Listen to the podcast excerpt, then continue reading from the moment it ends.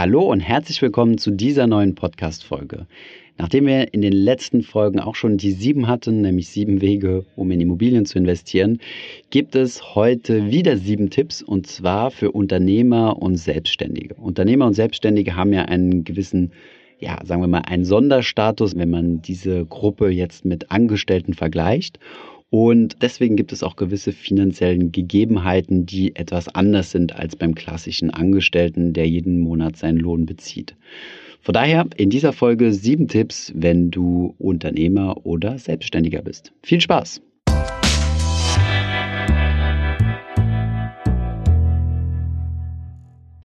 Bevor es weitergeht, ein kurzer Hinweis in eigener Sache. Kennst du bereits unser Finanzfluss Memo? Jeden Freitag liefern wir dir mit unserem Newsletter die wichtigsten Updates und neuesten Finanznews direkt in dein E-Mail-Postfach. In den letzten Ausgaben konnten unsere Leserinnen und Leser unter anderem lernen, was es mit sogenannten LTIFs auf sich hat, warum es so schwierig ist, richtige Zinsprognosen zu treffen oder ob ein Schulfach Finanzen eine gute Idee wäre. Also, wenn ihr eure Finanzen auf das nächste Level bringen wollt, meldet euch jetzt für den Finanzfluss Newsletter an. Gebt dafür einfach bei Google Finanzfluss Memo ein. Den Link dazu findet ihr aber auch in unseren Show Notes. PS, der Newsletter ist natürlich vollkommen kostenlos und eine Abmeldung jederzeit möglich. Und jetzt weiter mit der Folge. Hi, mein Name ist Thomas von Finanzfluss und heute beschäftigen wir uns mal mit einigen Tipps für Selbstständige und Unternehmer, was die Finanzen angeht. Unter unserem Video 10 Tipps, um einfach reich zu werden, hat Tyler Gang uns die Frage gestellt, beziehungsweise er die, die Anmerkung, könntest du mal ein Video mit Tipps speziell für Unternehmer und Selbstständige machen? Wäre super. Ja, das können wir gerne machen. Es gibt einige Punkte, auf die man achten sollte, wenn man sich irgendwie in eine selbstständige Tätigkeit begibt, beziehungsweise wenn man als Freiberufler arbeitet. Der erste Tipp, den wir auf jeden Fall geben können, was essentiell wichtig ist, ist es, die privaten Finanzen von den beruflichen Finanzen, also alles, was mit der unternehmerischen Tätigkeit zu tun hat, strikt zu trennen. Das ist vielleicht nicht immer ganz einfach, ist aber auf jeden Fall ein Stolperstrick, über die viele Selbstständige und Unternehmer fallen. Der Tipp an dieser Stelle ist also definitiv zwei getrennte Konten zu führen, einmal für das Privatleben und einmal für das berufliche. Von diesem beruflichen Konto solltet ihr euch dann regelmäßig ein eigenes Eigentümergehalt zahlen. Das bedeutet, selbst wenn dann natürlich eure, Ein eure Einnahmen schwanken, solltet ihr das, was ihr jeden Monat zum normalen Leben braucht, wie zum Beispiel Miete, Lebenshaltungskosten und so weiter, jeden Monat vom beruflichen auf das private Konto überweisen. Viele Unternehmer sind gerade darüber gestolpert, dass sie zum Beispiel fehlendes Geld in der Unternehmenskasse mit eigenem Geld ausgeglichen haben und vielleicht aus privater Kasse bezahlt haben. Das ist natürlich sehr, sehr suboptimal, da ihr euch damit selbst belügt und euch keine eindeutige Gewinn- und Verlustrechnung aufstellen könnt. Ihr solltet immer wissen, wie viel Geld wirft euer Business ab und wie viel überweist ihr davon auf euer Privatkonto. Die meisten Banken lehnen es ab, wenn ihr ein Privatkonto führt, dass ihr hierüber auch eure Tätigkeiten als Selbstständige oder Freiberufler abwickelt.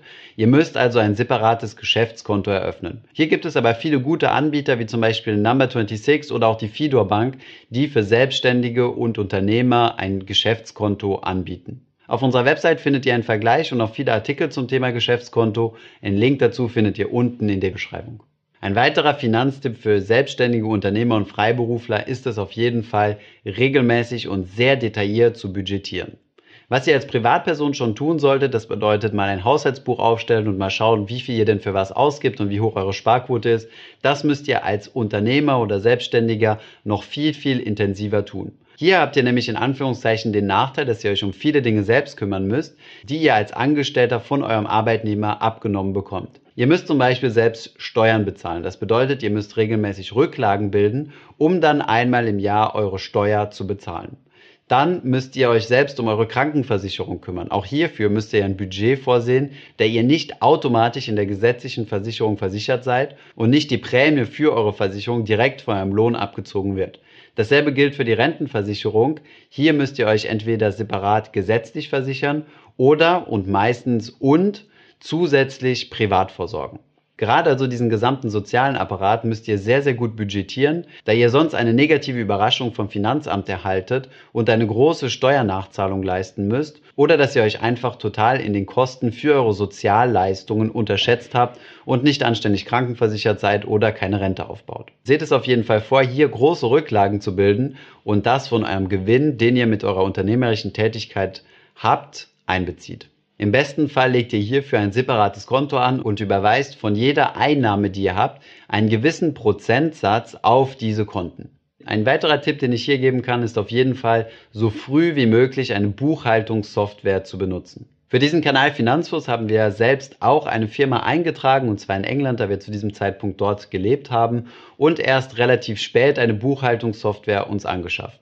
Bis zu diesem Zeitpunkt war unsere Buchhaltung relativ katastrophal und chaotisch gewesen, aber ab dem Moment, wo wir uns eine Buchhaltungssoftware angelegt haben, sehen wir jetzt unsere Zahlen ganz genau, können alles verbuchen. Diese ist auch mit unseren Konten synchronisiert und es gibt auch Regeln, die wir dort hinterlegt haben. Das bedeutet, wenn wir irgendwo einen Geldeingang haben bzw. eine Ausgabe, erkennt die Software automatisch, was es ist und bucht das dann richtig für uns. Das erleichtert auch deutlich die Arbeit mit eurem Steuerberater. Dieser kann sich nämlich auf diese Buchhaltungssoftware einloggen und hat dann dort alle Daten schön fein aufbereitet, wo ihr dann auch eure Rechnungen gescannt ablegen könnt. Einige Buchhaltungssoftwares, die in Deutschland zur Verfügung stehen, haben wir euch unten in der Beschreibung mal verlinkt. Wenn deine unternehmerische Tätigkeit dein Haupteinkommen oder den größten Teil deines Einkommens darstellt, ist es wichtig, dass du dich bei jedem Geldeingang als erstes zunächst einmal selbst bezahlst. Die Logik dahinter ist dieselbe wie bei der Sparquote in deinem persönlichen Leben. Diese solltest du auch natürlich direkt am Anfang, wenn du deinen Gehaltseingang hast, auf die Seite legen, einfach um zu verhindern, dass am Ende des Monats kein Geld mehr übrig ist. Dasselbe gilt natürlich bei deiner unternehmerischen Tätigkeit. Nimm dir das Geld, was du zum Leben benötigst, als erstes raus. Als weiteren Finanztipp, den wir dir an die Hand geben können, ist es, dein Einkommen zu diversifizieren. Als Arbeitnehmer hast du ja eine gewisse Sicherheit, dass dein Einkommen relativ konstant ist. Als Selbstständiger und, und, Unternehmer muss das nicht unbedingt der Fall sein. Aus diesem Grund solltest du auch immer darauf achten, dein Einkommen möglichst zu diversifizieren und nicht von einem einzigen Kunden oder einer einzigen Dienstleistung abhängig zu machen. Darüber hinaus solltest du dich auch mit dem nervigen Thema der Finanzprodukte einmal auseinandersetzen so ist es zum Beispiel so, dass du höchstwahrscheinlich in deinem Bereich, in dem du tätig bist, gewisse Versicherungsprodukte brauchst, die jetzt im privaten Bereich nicht unbedingt nötig sind. Hierzu zählen zum Beispiel eine Berufshaftpflichtversicherung oder andere Absicherungen speziell in deinem Bereich. Außerdem solltest du dich mit dem Thema Rentenaufbau auch ganz spezifisch auseinandersetzen, da du ja keinen Arbeitnehmer hast, der für dich in die gesetzliche Rentenversicherung einbezahlt. Hier gibt es ein Parallelprodukt zur Riester-Rente, die sogenannte Rürup-Rente, die besonders für Selbstständige entwickelt wurde. Unserer Meinung nach ist dieses Produkt allerdings eher suboptimal, da du an das dort eingezahlte Geld nie wieder herankommst. Das bedeutet, es ist ein Vertrag, den du nach, selbst nach Kündigung an dein Geld nicht mehr herankommst. Und das Geld, was dort einbezahlt wurde, wird ausschließlich als Rente ab deinem 62. Lebensjahr ausbezahlt.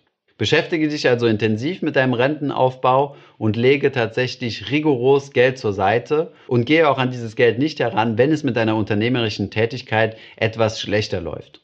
Dieses Geld sollte tatsächlich nur zum Rentenaufbau dienen, da dir sonst erhebliche Altersarmut drohen kann.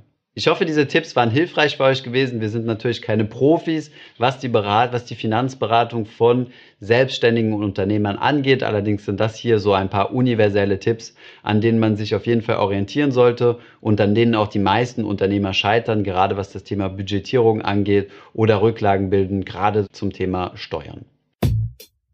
Ich hoffe, diese Podcast-Folge hat dir gefallen. Wenn ja, dann zöger doch nicht in deinem Umfeld bei deinen Freunden und Bekannten von diesem Podcast zu sprechen. Und wenn du auf iTunes bist, dann lass uns doch gerne eine Bewertung da und einen Kommentar, denn das hilft uns, mehr Menschen zu erreichen und für das Thema finanzielle Bildung zu begeistern. Wie immer findest du in den Show Notes und in der Beschreibung zu dieser Podcast-Folge alle wichtigen Verlinkungen. Vielen Dank fürs Zuhören und hoffentlich bis zum nächsten Mal.